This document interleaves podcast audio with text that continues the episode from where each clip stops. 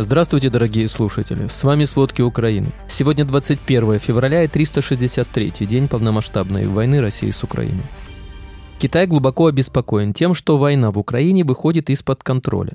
Беларусь вводит смертную казнь за государственную измену.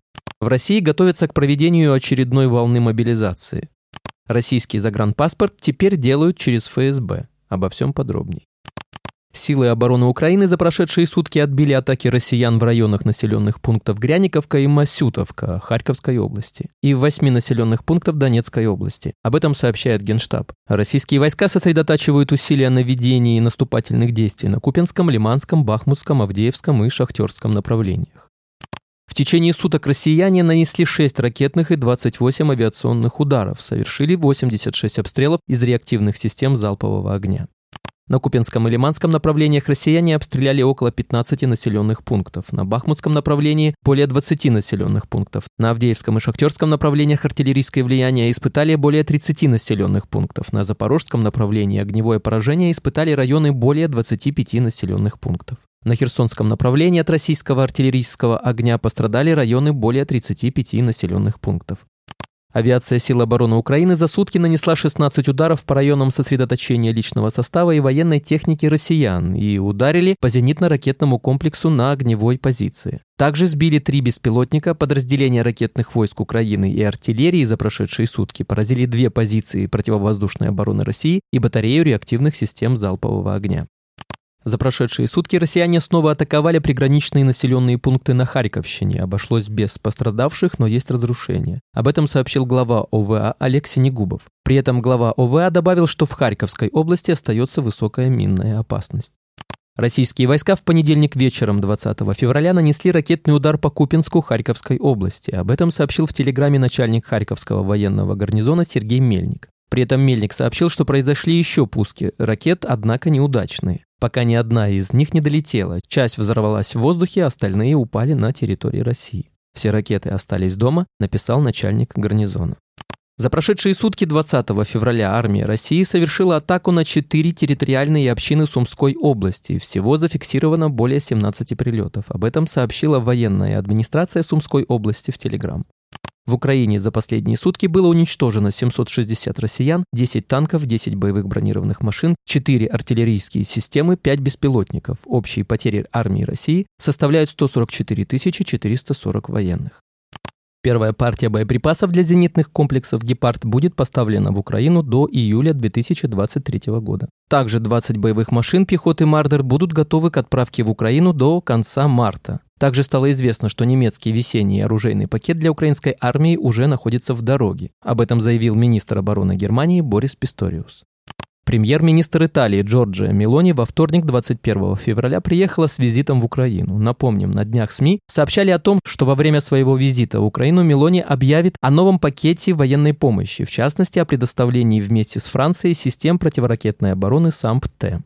Это первый визит Мелони в Украину. Накануне Киев посетил президент США Джо Байден. Он встретился с президентом Владимиром Зеленским и пообещал новый пакет военной помощи Украине на 500 миллионов долларов.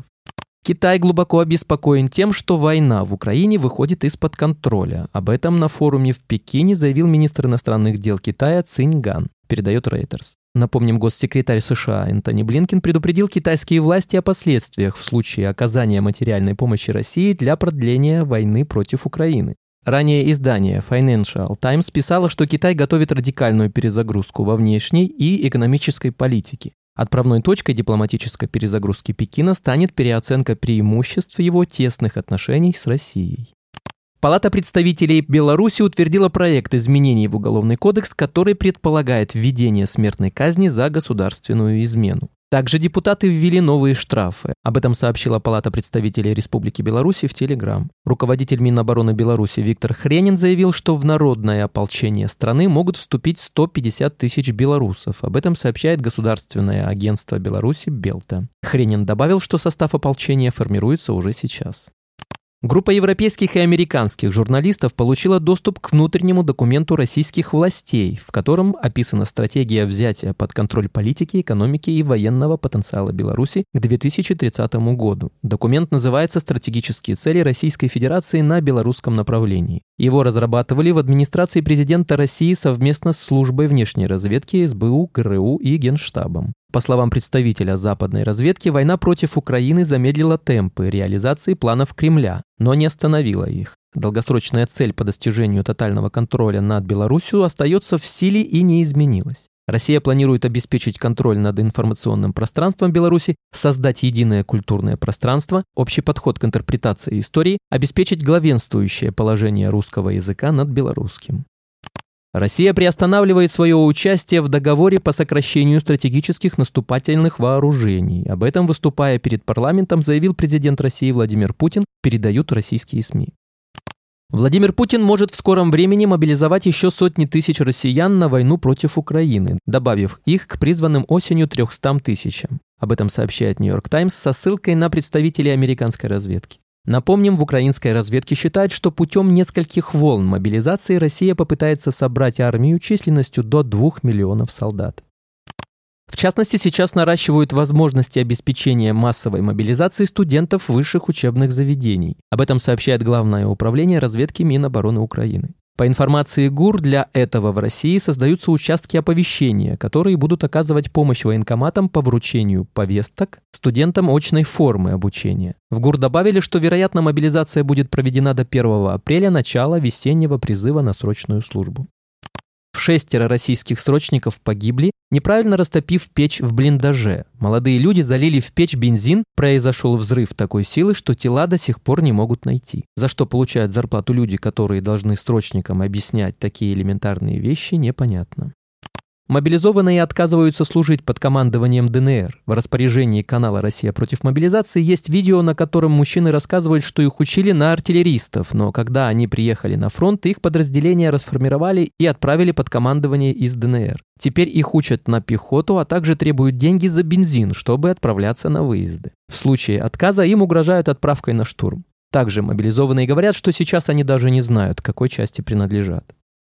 Командование не отпускает мобилизованного, который смог отменить решение о призыве. Андрей из Ленинградской области был призван во время мобилизации. Мужчина не подходил по возрасту, но его все равно забрали. Он подал заявление об отмене решения призывной комиссии, как только увидел возможность. Удивительно, но решение отменили. Вот только в командовании решили иначе и игнорируют факт отмены. Сам мужчина говорит, что таких, как он, в счастье еще 40 человек. Если вы получили повестку на уточнение данных, не ходите в военкомат. После уточнения ваших данных у власти внезапно может появиться потребность в новых солдатах. Пока идет скрытая мобилизация и не закончилась война, подходить к военкомату не стоит. Росгосцирк массово закупил каски и бронежилеты на 2,3 миллиона рублей. Соответствующий контракт Полигон Медиа обнаружила на портале госзакупок. Точное количество амуниции в закупке не указано. Экипировку необходимо поставить до конца марта 2023 года. Росгосцирк – государственная компания, занимающаяся цирковой деятельностью. В ее подчинении находятся стационарные цирки и цирк Шапито.